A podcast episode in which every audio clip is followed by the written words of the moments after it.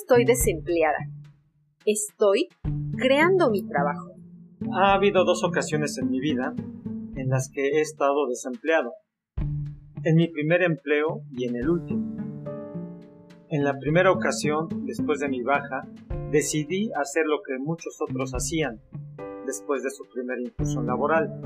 Apuntarme a una maestría para aprender más y luego seguir trabajando para otros durante una década.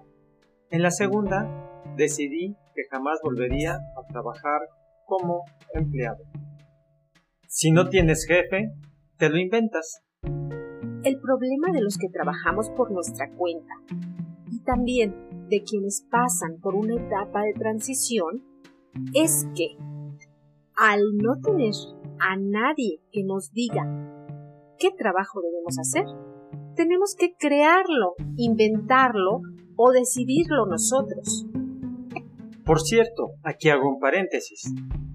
Prefiero hablar de transición y no de desempleo, porque este último término asume que lo que necesitamos es un empleo, cuando la realidad es que tu problema es la falta de ingresos. Así que esa transición puede acabar en un empleo, en trabajar en proyectos por tu cuenta o en cualquier otra opción en la que vendas tu trabajo independientemente de que cobres por nómina o por honorarios. Cierro paréntesis. Pues bien, si no tienes jefe que te planifique el trabajo y que te encomiende tareas, debes ser tú quien lo haga. Ahí está la gran dificultad. Por un lado, porque quizás no sepas lo que debes ordenarte otro porque la pereza, el perfeccionismo, el miedo, la falta de fechas límite o cualquier otro factor mental te paralice. Así que mi recomendación, tras unos cuantos años, que estoy seguro de que podrían haber sido mucho más productivos, es que si no tienes trabajo, te lo inventes. No busques trabajo, créalo. Buscar empleo pedir trabajo, conseguir una entrevista. Parece que está todo pensado para encontrar a alguien que te diga lo que debes hacer. Es algo muy de los viejos tiempos, de ese mundo de antaño, en el que todo era lineal y predecible. Pero creo que para que las cosas funcionen hoy, el trabajo no hay que perseguirlo, hay que crearlo. Es muy fácil, y una forma de autojustificarse, quedarse de brazos cruzados cuando has enviado no sé cuántos currículos a las distintas plataformas o por el método clásico de enviarlos a tu red de contactos y después de ello ponerte a ver alguna serie o apuntarte a algún curso de lo que sea. Pero todavía te queda mucho tiempo para crear tus propios proyectos profesionales. No estoy hablando de montar una empresa ni de hacer algo complejo, aunque podría ser una opción. Lo que te digo es que ocupes el tiempo restante en crear algo que demuestre que no estás desempleado, que quizás pueda convertirse en una fuente de ingresos. Y no menos importante, que te haga sentir que eres una persona valiosa. ¿Qué te gusta? Pues hazlo. Suelo decir a mis alumnos más jóvenes que tienen mucha suerte porque como les han quitado el futuro, tienen la opción de crearlo como más les apetezca. Cuando no tienes un empleo, se te abre una ventana para, por fin, intentar hacer las cosas que te interesen de verdad. Ojo, no estoy hablando de cegarte con esas cosas de persigue tu pasión y similares. En todo lo que hacemos hay cosas que nos encantan y otras muy tediosas. Lo que te digo es que seguro hay algo que te atrae y que podrías convertir en ingresos.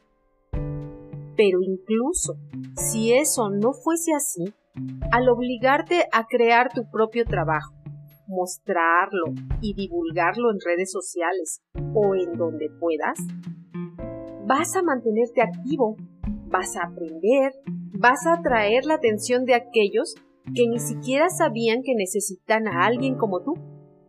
Y también te será más fácil justificar este periodo sin trabajo formal, porque podrás decir que has estado poniendo en marcha tus propios proyectos.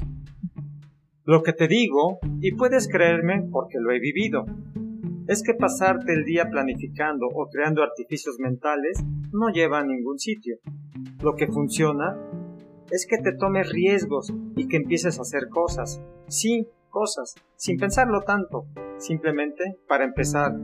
Y por alguna razón, esas cosas empiezan a encajar, a tomar forma. ¿Qué te disgusta? Pues hazlo. Como te digo, todo lo bueno en esta vida tiene su contrapartida. Y eso no es malo, simplemente es así.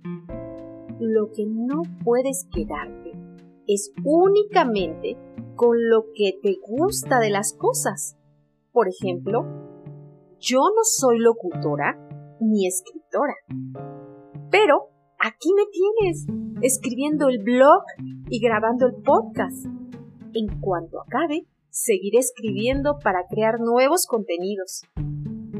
Pues bien, si no escribiese, no habría publicado varios artículos y audios. No me llamarían para dar cursos, talleres y asesorías. No descubriría nuevas formas de hacer y vender lo que se me ocurre, ni podría vivir de esto. La moraleja es que cuando estás activo, estás agitando tu entorno, la gente ve que haces cosas, aunque no sepan muy bien en qué consiste. Incluso tú mismo abres puertas que no sabías que existían. Así que, si no tienes trabajo, te lo inventas. Aunque creas que estás perdiendo el tiempo, aunque quienes te rodean te digan que deberías estar haciendo otra cosa, y me pregunto, ¿a qué cosas se referirán? Aunque no tenga nada que ver con tu vida anterior, ¿Quieres ser tu propio jefe? Pues empieza a ponerte tareas.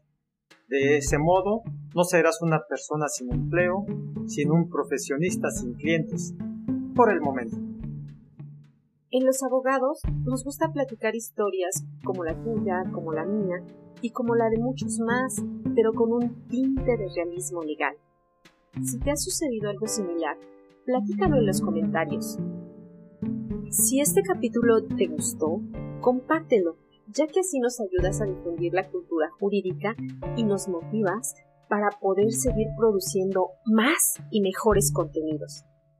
También te pedimos te suscribas a nuestro podcast en tu plataforma preferida y nos busques en redes sociales. Muchas gracias por tu atención y hasta pronto.